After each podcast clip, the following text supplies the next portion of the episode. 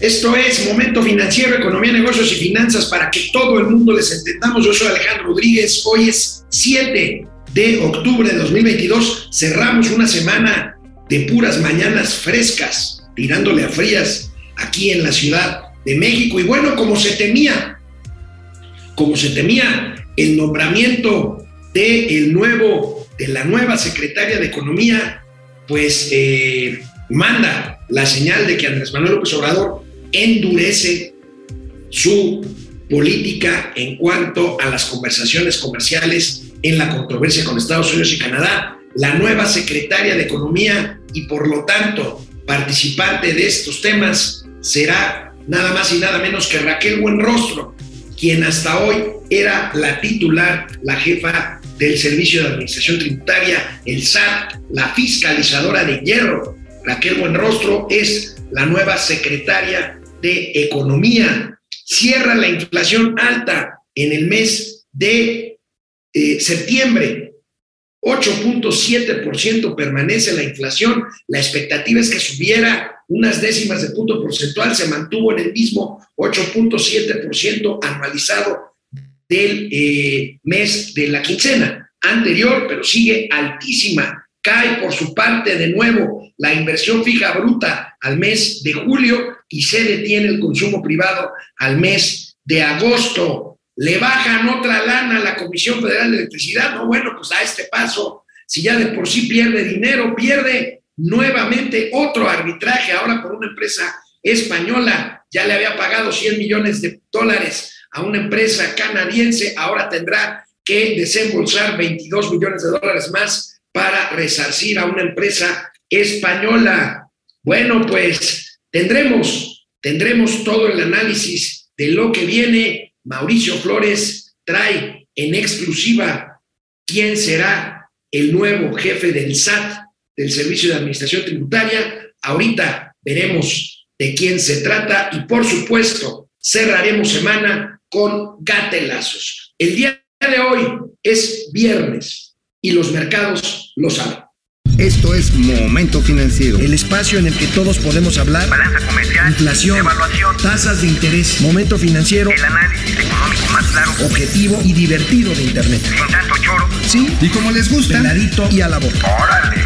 Vamos, réjete bien. Momento Financiero. Bueno, pues les decía, ayer nos preguntábamos aquí en este programa si la salida de Tatiana Cloutier en la Secretaría de Economía endurecería la posición de negociación de México con Estados Unidos y Canadá, pues hoy el nombramiento de Andrés Manuel López Obrador de la nueva secretaria de Economía en la figura de Raquel Buenrostro, la jefa del SAT, pues parece que confirma esta señal. Y bueno, hay muchos que damos por descontado que pues ahí se viene el panel este de controversia que seguramente perderemos contra Estados Unidos y Canadá en materia energética. Mauricio Flores, Buenos días, buen viernes. Buen viernes, miquísimo amigo. Oye, pues yo tenía mis, mis dudas, tenía mis dudas si doña Raquel, Raquel Buenrostro, pues iba a cambiar una posición de tanto power como es el SAT. Digo, ¿a quién, a quién, quién no, le, a quién no le tiemblan las nalgas cuando escuchan la palabra SAT? Neta, o sea, el SAT es el... Bueno, a nosotros la pregunta es, ¿pasará lo mismo con los negociadores gringos? No lo creo. Eh, yo no creo, eh, pero efectivamente, y me parecía difícil que en un cargo de tanto poder interno, porque bueno, doña Raquel, acuérdate, también fue oficial mayor, toda poderosa eh, oficial mayor de la Secretaría de Hacienda. De y hecho, este, sus detractores la ubican como la primera responsable del desabasto de medicamentos, por tratar de consolidar la compra de medicamentos. Exactamente, porque agarró y desbarató el sistema de adquisiciones eh, por subasta en reversa y mete un proceso de adquisiciones directas a través de la Secretaría de Hacienda. Pero ahora en la Secretaría de Economía, y no es por ningunear a la Secretaría de Economía, han dicho, bueno, es que la Secretaría de Economía, ese adorno, no, tiene un papel muy relevante, por ejemplo, en la definición de normas oficiales mexicanas y pues eh, básicamente en su homologación con los términos que se establecen en todos los convenios comerciales de México con el mundo, ¿eh? O sea, eso es importante. Pero de ahí a que, este, a que tenga el mismo power que tenía el que tiene el SAT, no. Y lo que tú dices, amigo, a ver, es para irle a echar bronca a los señores, irle a echar bronca a los señores de los Estados Unidos, a decirle a la señora Catherine Tai que aquí solamente en México nuestros chicharrones truenan. Bueno, pues yo no sé si Catherine Tai siquiera sepa aquello de Dolores y Lolita, ¿no? ¿Te acuerdas de esos comerciales de, de qué prefieres Lolita refiriéndose al SAT o Dolores refiriéndose a ser eh, deudor fiscal? Pero bueno, amigo, ¿qué te parece si vemos cómo nombró o cómo anunció más bien este nombramiento en la mañana de hoy en Palacio Nacional el presidente Andrés Manuel López Obrador? Ah, Viene. la decisión de nombrar a Raquel Buenrostro, secretaria de Economía, quien ahora se desempeña como directora del SAT, que ha tenido muy buen trabajo, porque no ha disminuido la recaudación. Yo creo que lo que cuentan son los hechos y es una servidora pública ejemplar. Bueno, pues este, hay funerales que tienen más emoción, más diversión, ¿no? Bueno, para quien no se acuerden, para quien no se acuerden, a lo mejor no se quieren acordar, a lo mejor han recibido requerimientos Oh, no. del SAT, pero nunca han visto la cara, el rostro de Raquel Buenrostro. Aquí tenemos la imagen de la nueva secretaria de Economía, una mujer, una mujer dura, una mujer inflexible, una mujer capaz, que independientemente del tema de los medicamentos en el SAT, le ha dado muy buenos resultados al presidente de la República, amigo. En cuanto a recaudación, que ni qué, el impuesto sobre la renta ha subido de manera importante y ha subido tanto así que incluso para el 2023, que, se, que sabemos va a ser un año después de la chingada, o va a ser un año malo, realmente, este, el pronóstico es que todavía hay de dónde cortarle de ejercicios anteriores pasados, no solamente a las grandes empresas, ¿eh? sino a todos a ver, papá, que debías esto, que debías lo otro, a ver, ahí te va la rasuradora, ponle. Este, obviamente esto también ha generado muchas rispideces con el sector privado, ¿eh? o sea, y también con la ciudadanía, no está tan fácil. O sea, cobrar impuestos, ser el sheriff de Nottingham, nunca ha sido popular, nunca ha sido No, popular. claro que no, claro que no. Bueno, y la pregunta es, bueno, ya dimos nuestros análisis, me parece que lamentablemente la señal es muy clara, de hecho hay versiones en el sentido de que ya se había logrado al- algo en el, en, eh, en el sentido de ceder México a algo para que los gringos y los canadienses eh, pudieran eh, tranquilizarse en cuanto a la ley eléctrica y que el presidente de la República cambió de opinión y ahí está la razón por la salida de la tía de la tía Tatis. Pero bueno, Ahora, Sí. hay, hay, hay, hay una jugada en paralelo que puede ser bien interesante, que a lo mejor sirve como para paliar este, este asunto, este movimiento de pues una funcionaria inflexible, fuerte, dura, y que es, esa sí es absolutamente leal a López Obrador. Ah, no, no, no, totalmente. Totalmente. O sea, es Incondicional. 90% de- es incondicional. Este, le quitan una presión muy fuerte, muy fuerte a Rogelio Ramírez de la O. Es más, Sí. yo, no soy, yo no soy nadie para andar de pinche metiche, no soy nadie para ser pinche chismoso, pero me han dicho, y no quiero decir quiénes, que precisamente este, muchas de las versiones de que Rogelio Ramírez de la O se iba, es más, iba llegando apenas a la Secretaría de Hacienda. Y decían, es que ya renunció o va a renunciar la próxima semana. Este, venían de ahí, de este edificio que está enfrente a la Alameda.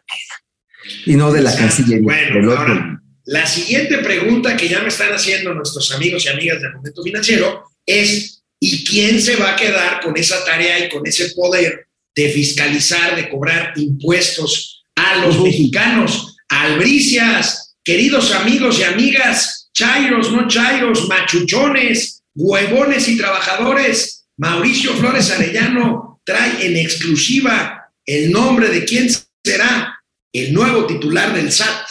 Amigo, aviéntate al ruedo. Pues ahí va, ya confirmadísimo, confirmadísimo, ya no es ya no es versión, ya no es posibilidad. Arturo Medina, Medina Padilla, que es el actual procurador fiscal de la federación, este, pues va a ser el, el mero chinguetas. O sea, obviamente aquí hay un procedimiento ante el Senado. Se lo propone el presidente al Senado, en este caso puede ser uno solo o una terna. Recording stopped. En todo caso, aprueba o, o, pide que le manden otro, otro, otro candidato. Pero como están las cosas, hermano, aquí el señor eh, Medina Padilla va a pasar como cuchillo en mantequilla, así ¡fum! O sea, Arturo Medina Padilla es el único periodista que lo trae Mauricio Flores y lo damos en exclusiva. ¿Cómo dices, amigo? Interplanetaria, interplatanaria, intergaláctica. Intergaláctica, interplatanaria e intergaláctica, amigo. Arturo Medina Padilla, procurador fiscal de la Federación, sería propuesto por el presidente ante el Senado. ¿Es ante el Senado o ante, o ante, el Senado. diputados? Ante el Senado, Como nuevo jefe del SAT, querido amigo. Ahora, recuerda que él está sustituyendo al anterior procurador fiscal que salió en alas del escándalo. ¿Te acuerdas? Salió durísimo. ¿no? Sí, sí, sí, sí. Salió por todo el desmadre precisamente eh, que le echaron en cara en la revista Proceso. No sé por qué salió ahí en proceso. No tengo ni la más pinche remota idea. Eh, ¿Tiene que ver con algún apellido Sheren? Mm, no, no creo. Yo creo que con el apellido Pantoja. Pero el asunto, ahí, le, le, echaron en cara y lo demostraron, pues que el anterior procurador fiscal, que era muy bravo y decía, no, sí, este es mejor que tengan ustedes aquí un requerimiento que un auto de formal prisión y traía todos los empresarios con el culo apretado, apretado. Y pues resulta que el señor pues pasaba la charola, pasaba la charola para no ir precisamente a dar a, Chiriona y que te cayera una inspección y te metieran al botiquín y para afuera. Entonces, la, siguiente, la siguiente tarea será averiguar quién va a ser el nuevo procurador fiscal, ¿no? Sí, que también es un nombramiento que tiene que pasar por el Congreso. Fíjate, este, precisamente, precisamente en este momento uno de mis, una de mis fuentes aquí, de mis antenitas de vinil, me está diciendo que no tiene todavía, pero que estemos atentos. Eh, yo supongo que en el transcurso del día quedarán estas definiciones. Y pues si la tenemos así como caiga, se las reboto. bueno, amigo, hoy el INEGI reportó inflación. La inflación no subió unas décimas como se pensaba, pero se mantuvo en 8.7%. ¿Te parece si vemos el reporte del INEGI sobre inflación? Ojo, ¿eh? Sigue altísima, venga. Viene, viene el dato. En septiembre de 2022, el Índice Nacional de Precios al Consumidor registró una variación de 0.62%. En su comparación anual, la inflación fue de 8.70%, mientras que en el mismo mes de un año antes fue de 6.00%. El índice de precio subyacente presentó un incremento mensual de 0.67% y una variación porcentual anual de 8.28%. A su interior, los precios de las mercancías subieron 0.94% y los de los servicios 0.35%. El índice de precios no subyacente creció 0.47%, obteniendo así una tasa anual de 9.96%. A su interior, los precios de los productos agropecuarios subieron 1.51% y los de los energéticos y tarifas autorizadas por el gobierno disminuyeron 0.42%. Estas cifras se actualizarán el próximo 9 de noviembre. Amigo, pues amigo, no es para echar las campanas al vuelo como el señor López Obrador lo hizo, dijo, ya detuvimos la inflación. O sea, ay, sí, ay no mames. Maestro, sigue, a ver, si quieres antes de que sigas comentando, porque ahí vienes con la espada desenvainada, yo coincido contigo. Llegamos al colmo en que un presidente celebra una inflación de 8.7%. Mira cómo lo dijo esta mañana en Palacio Nacional. A ver, viene. Hay buenas noticias. Una muy buena es que se detuvo la inflación. Hoy temprano dio a conocer el dato el INEGI y ya no hay eh, mayor crecimiento inflacionario. Esa es muy buena noticia para el pueblo, para la gente. Y yo espero que hacia adelante siga la disminución. Eh, Amigo, a ver, algo pasó ahí. Ahí estamos, a ver. A ver, creo, amigo, estás muteado. Venga. Bueno, ahorita, ahorita vemos con Mauricio que se va a conectar. Bueno, es increíble el presidente. Mira, primero, es muy aventurado. No mames, desconecten el Eh, coche, caramba. Estoy. Eh, a ver, ahí está Mauricio haciendo, haciendo. No mames, no mames. A ver, ya, por haz al aire, compadre. Esto es un gatelazo en vivo. Amigos y amigas de Momento Financiero, este es un gatelazo en vivo. Pero bueno, a ver, primero, es muy aventurado que el presidente se anime a decir que ya se frenó la inflación, o sea, que ya dejó de crecer.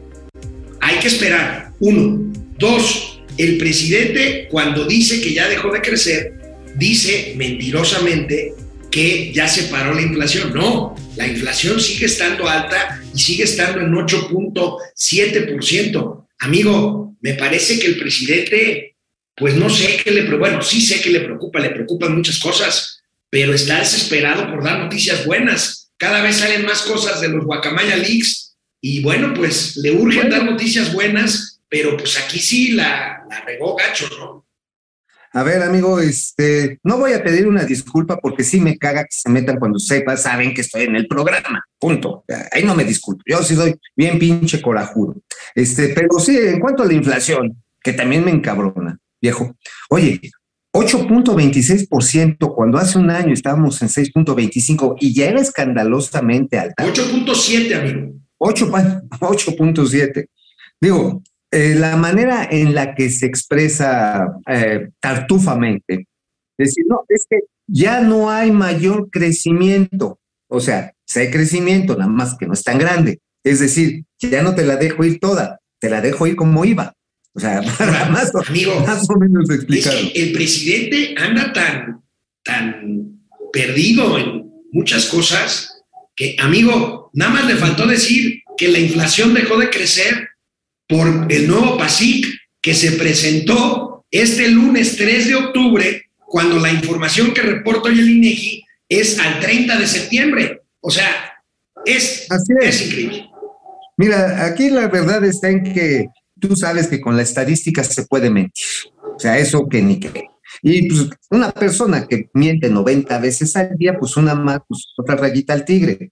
Pero sí es una desesperación, por ejemplo, cuando tú dices que los precios agropecuarios, es decir, productos frescos, han que- crecido en estos nueve meses 15.05%, estás hablando de que se pulverizó el poder adquisitivo de la mayoría de las familias mexicanas. Punto, los aumentos salariales.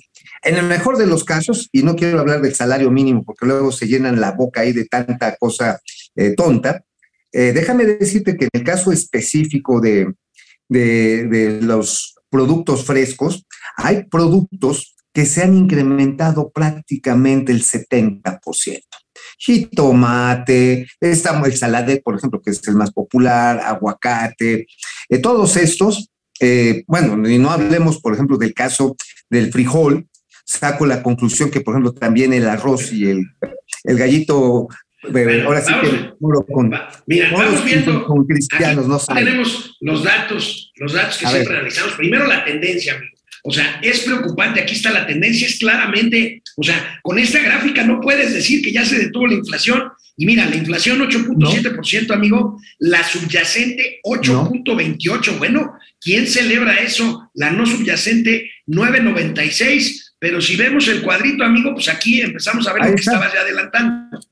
Ahí está exactamente, ahí ustedes ven cómo en el, lo que sería la variación anual 2022, la subyacente, es decir, la que es 8.28. 8.28. Digo, dices, ah, bueno, ya no está tan alta. Pues ya no está tan alta en algunos temas que tienen que ver con servicios, porque ya pasó el periodo de mayor tensión de regreso a clases. Acuérdate que subieron mucho el mes pasado todo lo que tenía que ver con inscripciones, reinscripciones y material y uniformes escolares, ahora que los chamacos están regresando a las aulas. Ajá.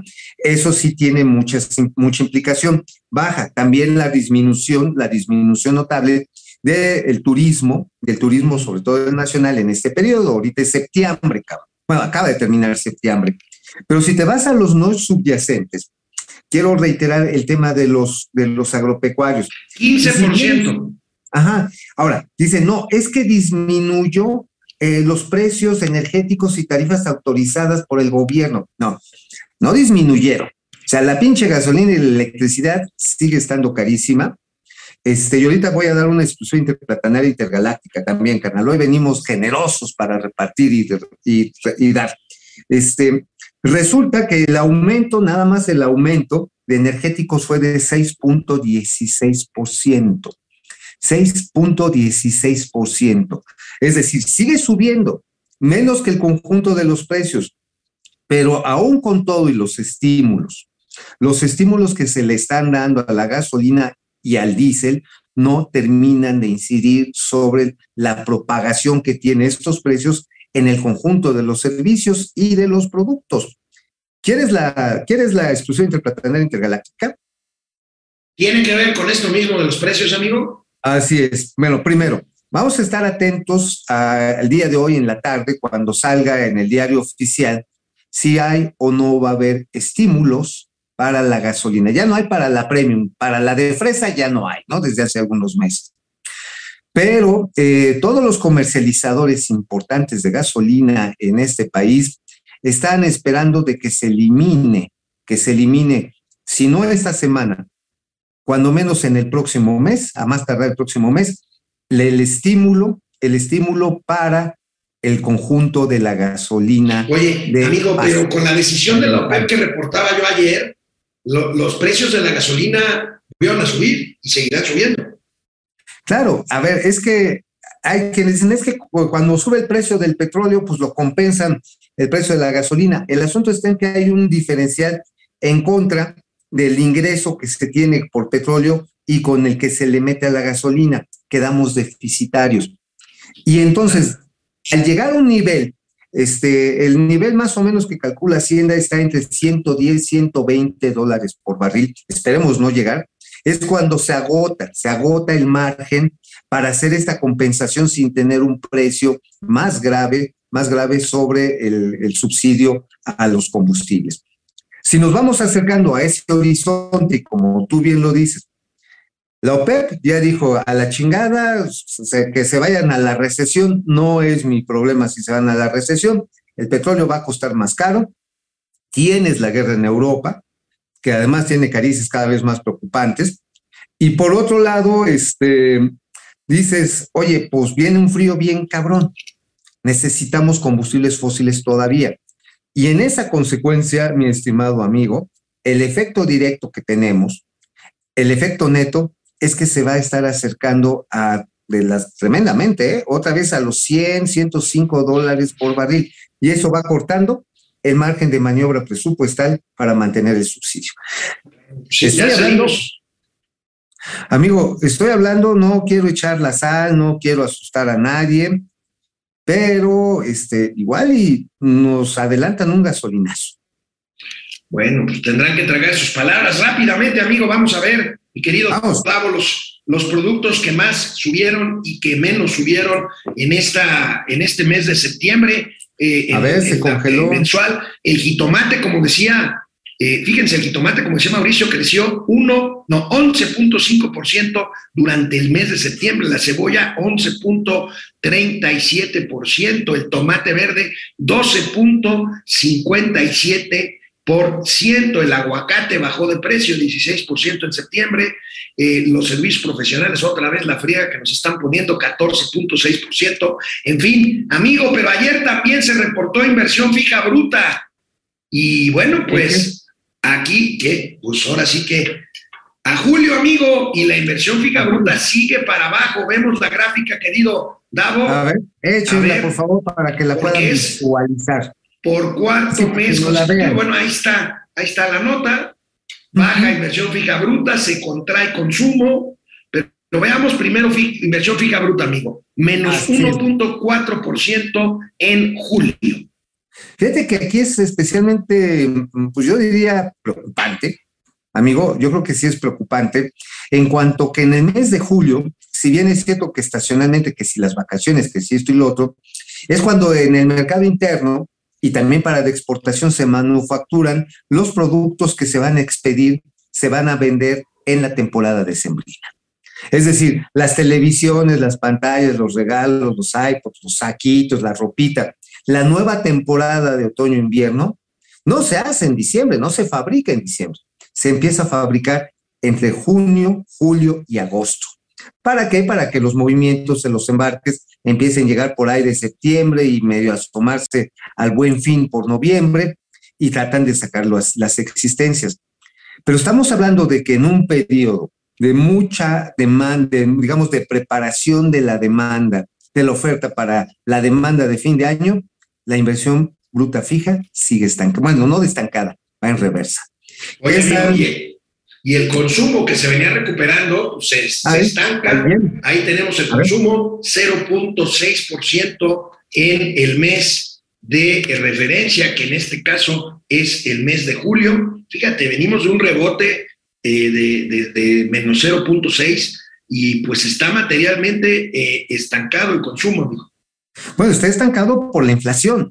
La inflación, Claro. hoy este, llegas con tu billete de 500 pesos y se ríen en tu cara, cabrón. O sea, ya, ya, ya no puedes ir a una cantina decente porque sacas uno de 200 y te sacan a patadas.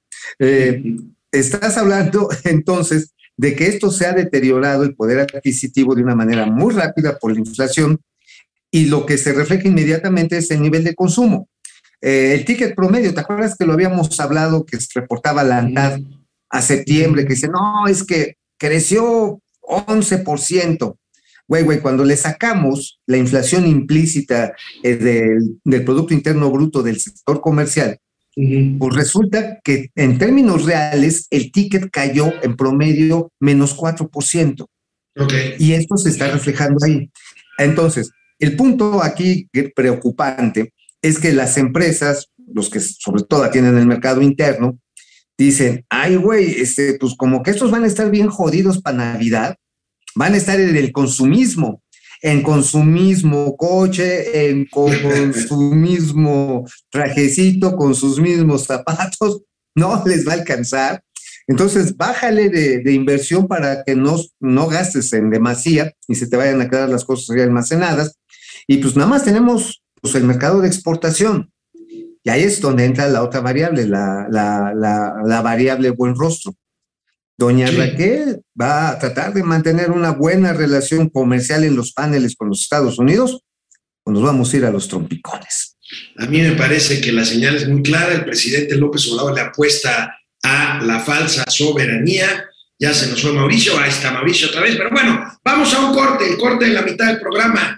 Para comentarios, Vamos. regresamos con las calumnias del señor Flores. Bueno, pues ¿cómo les va de viernesito? Buen fin de semana para todas y todos. Julia León, ¿cómo estás? Fidel Reyes, buenos días. Tío Alito y tío Mau, un gustazo, gracias. ¿Cómo están Un todos? gustazo saludar ayer al tío Mau. ¿Dónde lo viste, Fidel? Ah, Ahí con sí, Frida.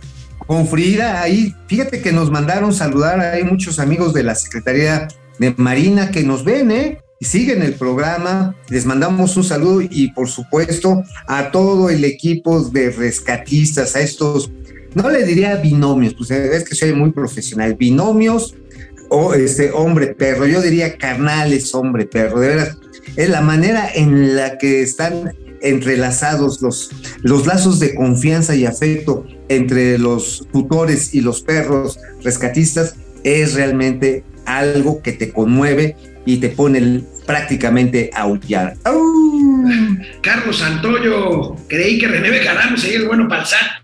Puta, ni de broma, Carlos. Fidel Reyes Morales, Oye, espera entras. Oye, yo pensé que iba a ser Eddie Small para economía. Sí, bueno, eso es lo que decían ayer. Fidel Reyes Morales espera intransigencia con los pleitos legales en Secretaría de Economía. Pepe Almazán, uno de estos días AMLO planea que el ejército ponga tortillerías en todo el país, Guacamaya Leaks. Vegete Iracundo López cree que Raquel podrá con los americanos y Canadá. Pobrecito, está perdido. Yo no creo que ni siquiera crea que pueda. O sea, el presidente está montado en su macho. Y el presidente, pues, finalmente el panel que vamos a perder tardaría como un año, amigo. Ya pues, se lo dejaría Sí, no. casi a la siguiente administración, pagarle 10 mil millones de dólares. Sí, no, nos van a poner una putiza, o sea, o sea, es, es ineludible. O sea, si irse al panel es irse a que nos pongan una madriza porque es evidente que las reformas, reformas a la ley del servicio eléctrico son totalmente contrarias no al espíritu, sino a la letra del propio Tratado de Comercio México-Estados Unidos. O sea, eso es clarísimo como el agua. Si no hay una concesión por parte del gobierno mexicano, nos van a caer las multotas, nos van a decir, van a decir, el de atrás paga y tamaña chinga que nos van a acomodar. El Pidio Ortega dice que somos Manolín y Shilinsky de las finanzas. Francisco García, buen día. Recuerden quien inició todo el ver, de medicamentos. Sí, ya lo comentamos. Mau Ríos, Mauricio sigue haciendo ahí sus berrinches. Buen día, my friends, Vegeta Iracundo. En cualquier momento, USA y Canadá se levantarán de la mesa para demandar. Marco Reyes, la recaudación del SAT ha sido tan buena que ya serán dos millones de empresas. Órale, Marco. Buen punto. Gloria Ivón, curioso que en la famosa lista de grupos peligrosos en México que realizó la Sedena no figure el cártel de Sinaloa, pero sí aparezcan los papás de los niños con cáncer. Bueno, Oye. están saliendo todos los días cosas de los Guacamaya Leaks. Oye, pero por ejemplo, o sea, no sale el cártel de Sinaloa, pero sí sale el señor Daniel Tabe, el don Filoso, ese sí es homicida, ese sí métalo en el chiquero. Pero a todos los demás, mira, Alejandro Méndez Sánchez desde Querétaro, Simili 4. El día de ayer vaticiné que la sucesora de la tía Tati sería una mujer. Donde me equivoqué fue en que dije que sería 90% incapaz. Bueno, Ay. Armando de los Santos es un, un- un cumplido demasiado garigoleado el de Simili 4. Armando de los Santos, ¿cuánto faltará para que el presi nombre a una yegua canciller? Ay, cabrón. Oye, Ay. tan bravos hoy, ¿eh? Andan, andan filosos. Oye, por cierto, ha de ser porque es cumpleaños de Vladimir Putin y hoy les traemos a la porra de Putin, mira, incluyendo el osito chiloso. El que Process se Server desde Greenwich, cheers. Saludos, Process Server, Jacob Frías. Saludos al doctor Barney La Parca. Marielos Aguinaga, Ah, excelente día desde San Antonio, Texas. Francisco Onofre, ¿cómo estás? Eh, Flor. Roy, ¿cómo le hará Raquel Buenrostro para negociar con, el, eh, con Estados Unidos y Canadá ahora que no puede amenazar con meterlos a la cárcel, como le hacía en el SAT? Bueno, mira, Raquel Manroso es una mujer con muchos, eh, digamos, recursos teóricos, académicos, prácticos, pero es otro, es, es otra cancha. Es otra cancha. Es, que, este, Mira, aquí definitivamente es la lealtad, la lealtad a contrapisas, o sea, sin contrapisas al presidente Sí. López Obrador, Francisco Nofre, Juaco Núñez, Juaco Núñez desde Zapopan, doctor. Ama- doctor Amaury Serrano, yo creí que iba a ser Delfina. bueno, No, a esa sí, los gringos le corren, güey, no les vaya a quitar el 10% de sus, de sus bonos, güey, es así, córrele. Joaquín Ruiz dice que alguien nos está grabando. Sí, es el ingeniero. Sí. Genaro Eric, crecemos, creceremos un 4% y hasta un 6%. Ya logré un 8%. Pues está bien, Genaro. Gabo, Ah. Gabo Logan, buenos días. El güelito sube de nivel de mentiras. Pues sí, ya el agua le llegó al cuello, yo también lo creo. Alejandro Castro, ya aquí presente. Saludos a toda la gente que gusta del movimiento financiero. Gracias. Vegeta Gracias, Iracundo, la realidad es que la inflación es más peligrosa que los documentos Guacamaya. Híjole, cabrón. Yo, mira, es tanta la información, amigo, Sí, que yo creo que va a haber un par de bombas fuertes que van a ir saliendo de ¿Más? esos documentos. Más. Bueno, ya ahorita, mira más, porque salió apenas anoche lo de los viajes de la familia presidencial a Houston. ¿no? Sí, sí, sí. No, Ah, y, eso ya y los, y los negocios del jefe de ayudantes del presidente, de este señor Ajá. David. ¿David qué? Hueja o... David Hueja, ¿no? Es el que creo que está ahí. Sí. Y están saliendo también las, cuando se internaron a los hospitales de Sedena una serie de miembros del gabinete con un trato VIP, ¿eh? Trato VIP, o sea, diferente al que tiene la perrada en el IMSS o en el ISTE, o ya no digamos en el quién sabe. Eh, bueno, ahora sí que todos los días hay y seguirá habiendo, amigo, como por ejemplo esto de que hay una aceptación tácita de que el tren Maya, pues no lo van a terminar ni yendo a bailar a te lo dije sin guacamaya Leaks. Alito Leaks te lo dijo hace meses. Bueno, ya se fue Mauricio. Ahí está Mauricio. Bueno, vamos de regreso. Ay, Amigo. está hoy. Paga tu internet, amigo, paga tu internet. Y, ahorita No, más, pues es que ya fui, échale una recarga al Oxxo, pero se me hace que mi tarjeta del bienestar no dio cabo. Amigo, ¿de qué escribiste hoy en el periódico La Razón? Bueno, la razón no es un guacamayazo, pero casi un guacamayazo. Exclusiva interplatanaria intergaláctica. Ya mamó, ya pasó a, fu- a fumar faros, ya pasó a mingar a su chadre el proyecto de establecer un gran centro financiero de espectáculos, de conferencias, ahí en lo que es la estación de la, del tren Maya de Cancún. Ahí les damos los pormenores, amigo, porque ahí, enfrente del aeropuerto, no sé si muchos de nuestros amigos, amigues, han tenido la oportunidad de llegar al aeropuerto internacional de Cancún. Pasas el estacionamiento de lo que es la Terminal 2, se ve la torre de control y antes de salir, cuando agarras el camioncito de coche de renta, hay unos terrenos muy grandes. Bueno, esos terrenos muy grandes los compró el gobierno federal a través de Fonatur.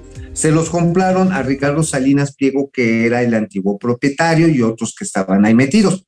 Se los compraron a valor comercial. No hubo nada así. Hubo un par de periodicazos, no, es que se lo compraron más caro respecto al precio de, del Indavín. Pues sí, le, a tres pinches pesos, pues no es el valor comercial, menos al lado de un aeropuerto como el de Cancún. Se pagó el precio justo. Bueno, ¿cuál era el propósito de comprar ese terreno para que llegara, llegue ahí el Tren Maya? Centro financiero, centro de convenciones, centros de espectáculos, la pista de la Fórmula 1. Imagínate, pista de Fórmula 1. Y ya había acuerdos, ya estaban negociándose. Uno, y esto no es broma. Al rato va a salir en el Guacamaya Leaks, pero se los voy a adelantar.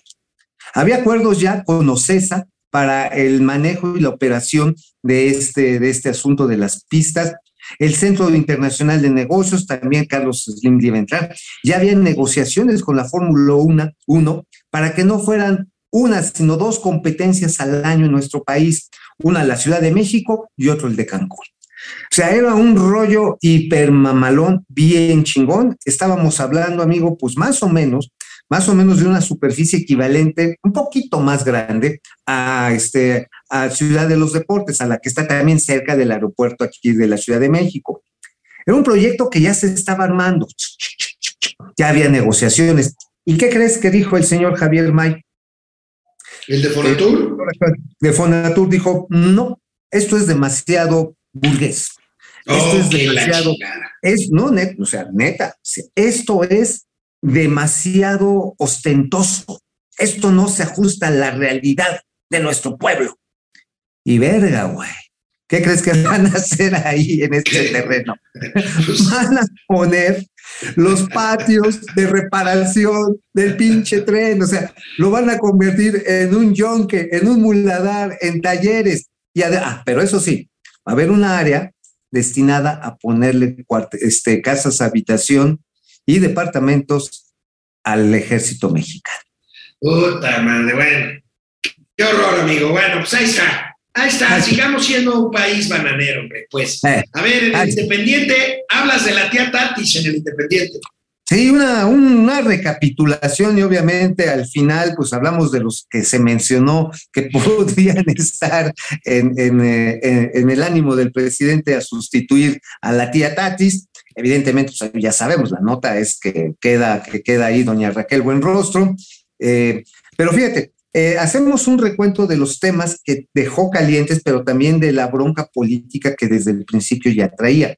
Acuérdate que su papá, a don Maquillo, lo mataron, porque eso de que fue un accidente en carretera, que se lo queda su chingada madre. Entonces, al señor lo mataron, le aventaron un camión materialista y se nos fue el maquillo. Después de haber apoyado ajá, este, a Cuauhtémoc Cárdenas en aquel momento donde se cae, se cae la, el sistema, y Manuel Bartlett, secretario de Gobernación, operó un fraude electoral que ha sido ampliamente documentado.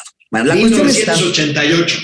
en 1988. Bueno, eh, cuando iba a empezar este gobierno en septiembre, incluso hay notas, ¿eh? no necesitan mucho, esto no es Guacamaya Leaks. Tatiana Cloutier estaba nominada para ser secretaria de gobernación. Y cuando inmediatamente, dice López Obrador, va el señor Manuel Bartlett a la Comisión Federal de Electricidad, ella zafos, no quiso. Después la intentaron, se fue como vicecoordinadora de la bancada de Morena en, la, en este primer trienio, este, ahí anduvo moviéndose, se le llamó incluso a reforzar a doña Olga Sánchez Cordero, pues, pues pobre Olguita, pues nadie la pelaba, y pues fue así, mientras nadie la pelaba. Eh, entonces ella dijo, no, no me quiero vincular mientras esté este problema, este problema con, este, con Manuel Bartlett, yo no me junto. Le abren la puerta porque, pues digo, fue muy leal. Y yo coincido con algunos amigos como Irving Gatel, que tiene un, un Twitter muy activo, que se oigan, no se lamenten por la tía Tatis. Ella ha colaborado a la destrucción de este país, cosa que Sí, creo claro, yo- ciertamente. Sí, sí, sí. Ciertamente, suscribo lo que dice Irving Gatel. O sea, la señora contribuyó al desmadre que hoy tenemos de nación. Pero bueno, eh, en esta cronología lo que les ponemos, eh, y creo que es la parte sustantiva, son cosas que se quedan entrando en la discusión y el pleito con los gringos, ¿no? Que ese sí es un pedote. Pero en temas de profundidad como era la política de innovación e industrial, también se, a ver, lo platicamos aquí después de cuatro años, amigo, dijeron, güey, necesitamos una política industrial, y ahí va su pinche documento. Y a la semana que, la, que, que, que se va, o sea, se quedan los industriales como, ¿qué pedo? Y ahora, y ahora digo, se supone que ahora le cae el diseño de una política industrial 4.0, el Internet de las Cosas, la electromotividad, los avances tecnológicos, los viajes espaciales, la, la biomedicina en la que te sacan la calabaza sin que respires, El metaverso, eso. Chairo. el metaverso Chairo, güey, no mames, todo eso, pues le pasa a responsabilidad de doña Raquel Monrostro. Así. Y ahí se los dejamos. Bueno, amigo, este. Espérame. Perdón, perdón, perdón, perdón. Es que, es que Oye, sabes que el pinche internet, hay que decirlo, amigo, está hoy del rabo. Total. Hoy- hoy- sí, hoy está. chillar. Hoy está Está bastante malito. Amigo, fíjate que por segundo día consecutivo le pegan palo a Bartlett y a la CFE, como si no perdiera ya dinero. Ya ves que tuvo que pagar 100 millones de dólares a una empresa canadiense por perder un arbitraje. Bueno, pues ya perdió Asco. otro. Ya Otro. perdió otro. Va a tener que pagarle 22 millones de dólares a una empresa española llamada Dunor Felguera por la construcción de una planta de ciclo combinado. Bueno, pues ¿en qué Sí. vamos a parar, amigo? A ver, tú no te preocupes. El señor tiene todas sus casas bien este, cimentadas, Resguardadas. bien distribuiditas, no tiene el pedo. Es que se chinguen los mexicanos por pendejos, por pendejos por haber votado por gobiernos neoliberales, por haber permitido el saqueo de la nación, por haber permitido que las manos sucias del extranjero se metieran en la sangre y en los flujos naturales de esta nación. Que se chinguen y que paguen. ¿No? Bueno, amigo, tuvo lugar, tuvo lugar ayer y antier una convención que cuando tú y yo empezamos en esto hace 40 años, era un evento importante, la convención de intermediarios bursátiles. La, Ah, sí. la- la convención pues, de la bolsa, de los cazabolseros. Bueno, pues se ha reducido esto mucho. Ayer y antier hubo esta convención. Y bueno, ¿En pues ante, eh, aquí en la Ciudad de México, ahora, aquí, ante, ante la salida, ante Oye, la salida que- de muchas, a ver, dime. Oye, es que antes este evento lo realizaban, pues, que en Ixtapa cuando era bonito y no te mataban a chingadazos, lo hacían en Los Cabos, lo hacían en Cancún. Fuimos a varios. que- Ajá, ahora, yo supongo que esta vez la organizaron este, en el Salón Lux o en el, eh, en el Castillo del Quijote, donde Bueno. salen las cantarrecios ahí, porque pues el gremio cazabolsero, pues ya cabe en una mesa de, de cantina. Bueno, amigo, No. pues precisamente ahí el presidente de la Comisión Nacional Bancaria, el presidente de la Comisión ver, Nacional amigo, este Bancaria y de Valores, a ver, Davo, ahí estoy. Ah, bueno, está trabado. Vale, Bueno, este el presidente de la Comisión Nacional Bancaria y de Valores asegura que la reforma a la ley del mercado de valores que están diseñando para proponer al Congreso va a permitir la entrada de miles de empresas, pymes, al mercado bursátil. Amigo, tengo 35 años oyendo eso. De hecho, en mis tiempos de juventud hubo un mercado intermedio. ¿Te acuerdas del mercado intermedio? Así es. El Que no, mercado que- intermedio. Que no jaló. No, se quedó como un buen propósito. Creo que hubo cinco emisoras que entraron Bueno, ahí. hay que reconocerlo. Ahí empezó, por ejemplo, Médica Sur, lo recuerdo muy bien. Empezó Ajá. en el mercado intermedio. Nutriza empezó en el Nutriza. mercado intermedio. Este, es- son las dos empresas que, se me, que me vienen a la, mem- a la memoria. Sí, fueron cinco, que creo que llegaron incluso a seis empresas en el mercado intermedio. Y pues, salvo creo que Médica Sur, todas las demás prefirieron nada más regresarse al mercado de deuda. Porque no está fácil, ¿eh? O sea, hay empresas medianas grandes o que pintan a grandes que agarrar y hacer un encueramiento, su disclosure, y mostrar todo lo que tienen por dentro para que entren otros socios pierdes parte de tu capacidad de maniobra a cambio de más lana y mayor presencia, eh, no siempre es fácil y además tienes que estar pagando costos administrativos, costos regulatorios para que puedas estar presente en el mercado de valores. O sea, incluso empresas tan grandotas como, pues, como Sanborns, pues dijeron, güey, ahí se ven. Bueno, amigo, vámonos a un corte para regresar con los gatelazos. Ya me quiero ir de fin de semana. Ya también, ya, ya, ya, qué hueva. Bueno, Tavo Rivera, ¿cómo estás? Desde Mexicali, Mau Ríos. Aunque, aunque se detenga la inflación, tenemos esta inflación y eso es aún más grave. Dora Elena Preciado, solo los chairos festejan esos datos. Como no entienden nada, creen que son buenas noticias. Claro. El doctor Serrano dice, tío Mau, pasa lo mismo en el petróleo que con la CFE. Se están aplicando subsidios al consumo por el alza del costo en el mercado spot. Así es, efectivamente, el mercado spot está subiéndose. Oye, amigos, sí estoy viendo aquí este, una tendencia que sí, precisamente este, los padres con niños con cáncer, este, pues están nada más ni nada menos que en el mismo nivel de amenaza que Hezbollah o, el, o la OLP o Al Qaeda. No, mamá. Bueno, dice, me mandan, nos cayó un chairo en busca de chayote, amigo. Ah, caray. A ver, deja, deja que me mande el ex becario esto. Es que, oye, ¿qué pasa con el internet en serio, eh? Heriberto Ramírez, es que está.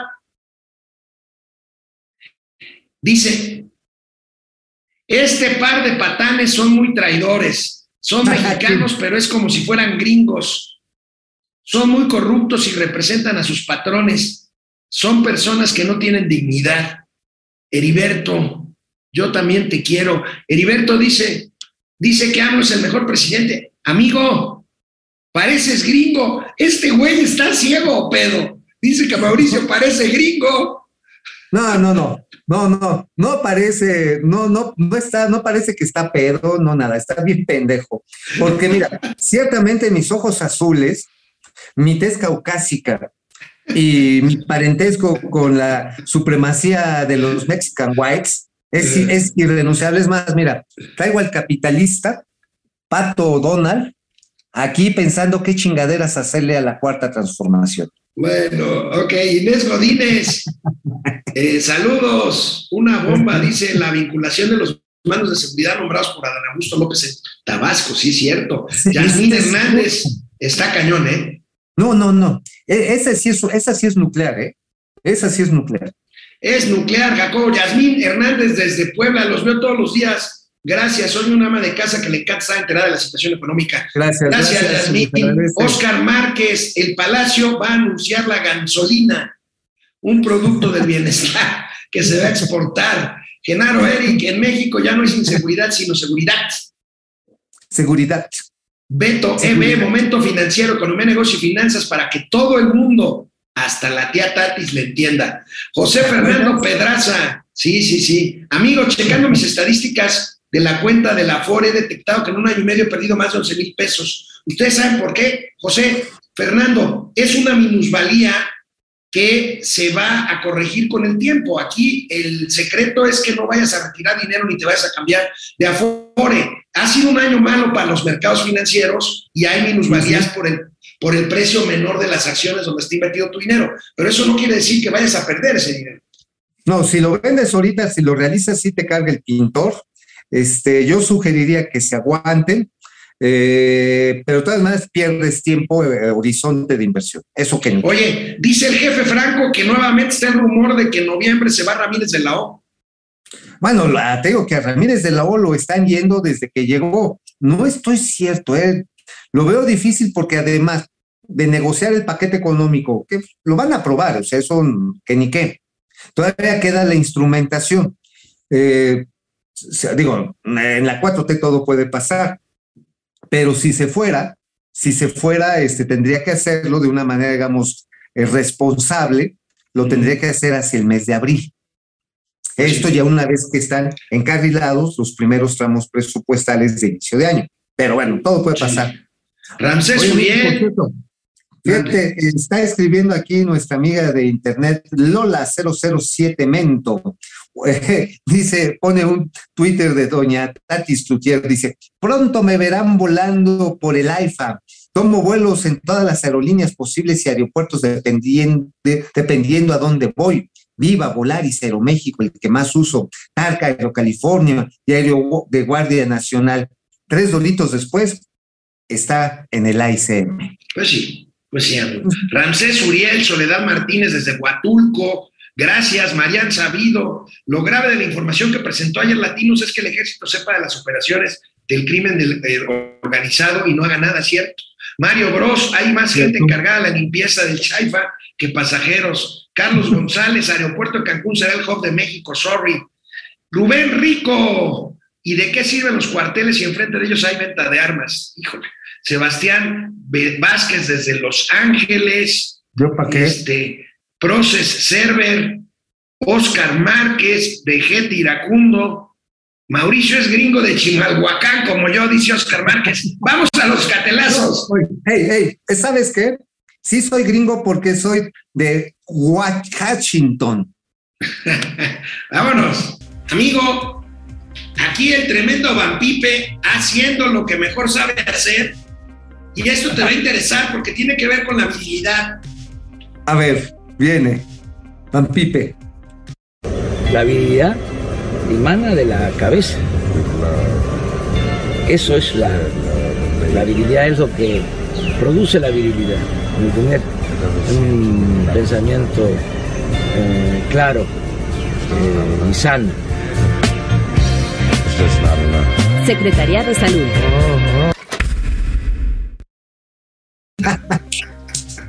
Oye, Oye, sí. Pues es que, perdón por la guarrada que voy a decir, pero es cierto, güey, la virilidad empieza en el sin orejas, güey. Sí, no, no, no. Es que ya la edad del presidente y también de la nuestra, para no hacernos los muy machos, es importante que baje la virilidad, pero de la cabeza acá, güey. Porque si no, no.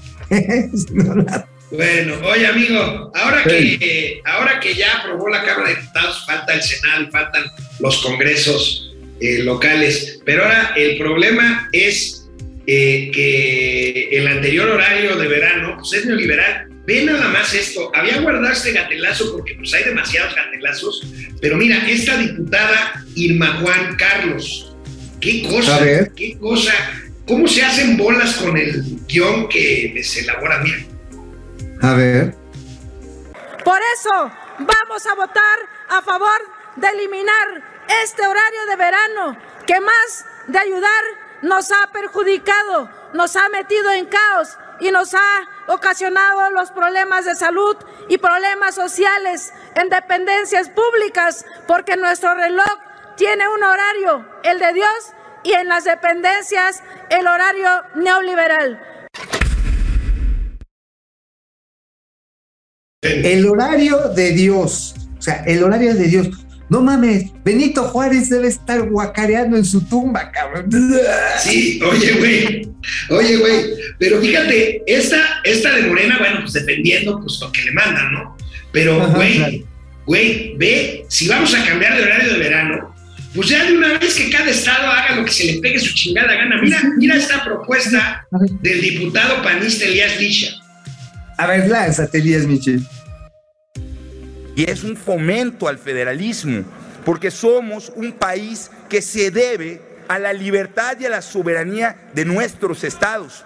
Y creo que de esa forma vamos a encontrar mejores soluciones. A partir de hoy, o una vez que entre en vigor esta norma, si algún estado quiere modificar su horario, puede enviar esa solicitud en cualquier momento al Congreso de la Unión. Pero además, pero además le pusimos una porción normativa que nos obliga como Congreso de la Unión cuando se trate de cualquier estado fronterizo o colindante con otro horario. No, Pues mira ya, chinchu, mano. ya No. chinguen a su madre todos. Ahora sí, para un pendejo nunca falta un descosido. O sea, la bobada que dijo la señora de Morena y su horario de Dios y este, no, no, cada quien haga su desmadre. Ahorita para ti, amigo, ¿a qué hora sería para ti? ¿Tú qué preferías que fuera para ti? No, mira, güey, la verdad es que a mí me hace mucha lógica el horario de verano. Vaya, ya no se ahorra tanto como antes porque ya hay tecnología nueva de LEDs y todo eso. Pero en términos económicos hace toda la lógica del mundo, amigo. Y vaya, haces un esfuerzo los primeros días cuando te Ah, cambian no, qué. Y ya después, güey, no pasa nada, hombre. Este, Eso, problemas de salud. Por eso hay mames. 120 me- bien, 128 mil muertos. Por eso la gente consume tantos hidrocarburos. Por eso la gente se pone jariosa. Por eso la virilidad no levanta. Bueno, oye, amigo, otro diputado este del Congreso de Chiapas. Fíjate cómo son los políticos, güey. Primero, a ver, le echa, le echa shampoo cariño a una diputada que ni su nombre sabe y luego voltea para otro lado pensando que es otra diputada, pero la realidad está en otro lado, mira. Qué bárbaros. Gracias también a mi diputada federal por el Distrito Quinto de San Cristóbal de las Casas, Yemin Aguilar Cifuentes. Muchas gracias, diputada. Un placer, un placer que esté aquí presente y vamos a, perdón, diputada, y vamos a caminar juntos en estos dos años que nos quedan, por favor, diputada. Muchas gracias.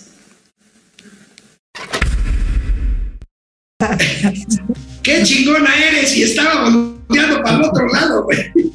Es como cuando llegas acá tú bien mamalón en tu coche último modelo, se abre, baja el chofer y salen a saludar al chofer y a ti nada más te dicen, vaya, guarda el coche, joven. Oye, amigo, un gatelazo del pasado, porque ahora que el presidente dice que la nueva línea aérea Viva Amlobús, o sea, la del ejército, se puede llamar Mexicana de Aviación, pues me permití buscar, fíjate cómo les prometió el presidente cuando estaba en campaña en 2018 a los extrabajadores de Mexicana de Aviación ayuda. Y pues, puro, Puro puro choro. Mira, A ver. Tenemos mucha Todo lo que podamos. Todo lo que yo pueda. Nuestro laudo. Ven. Una foto, una foto. Por el local, la mano. Sí. La presa Santa María te la encargamos. Rosario, Sí, de Rosario. sí. Te la encargamos. Ve, ve, ve, Rubén está contigo. ve, de hoy, vas a ver que hablo de, Santa Gracias. María. Gracias, Santa María. Nos regala una foto con la mexicana de aviación. Aquí estamos. Licenciado, ¿esta decisión cree que pueda ayudar para reducir los índices de violencia y de inseguridad eh, en su sexenio? Tenemos mucha confianza en ustedes. Tenemos nuestro laudo. Solamente necesitamos el Estado de Derecho. Eso es todo. Eso es todo. Sí, ya, ya no va a haber infinitismo. Así es. Gracias. Confiamos en ustedes. Entonces sí, eh, lo vemos. Y sería muy bueno el que se usara eh, el nombre de Mexicana de Aviación en esta empresa que posiblemente se constituya.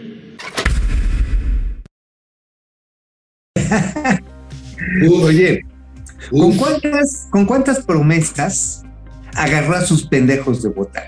¿Cuántos votos habrá sacado de ahí? Amigo, tú lo sabes mejor que yo. Una de las pocas cosas de valor para recuperar que le quedan a los extrabajadores de Mexicana de Aviación es el nombre. Ese Pues nombre vale una, vale una lana.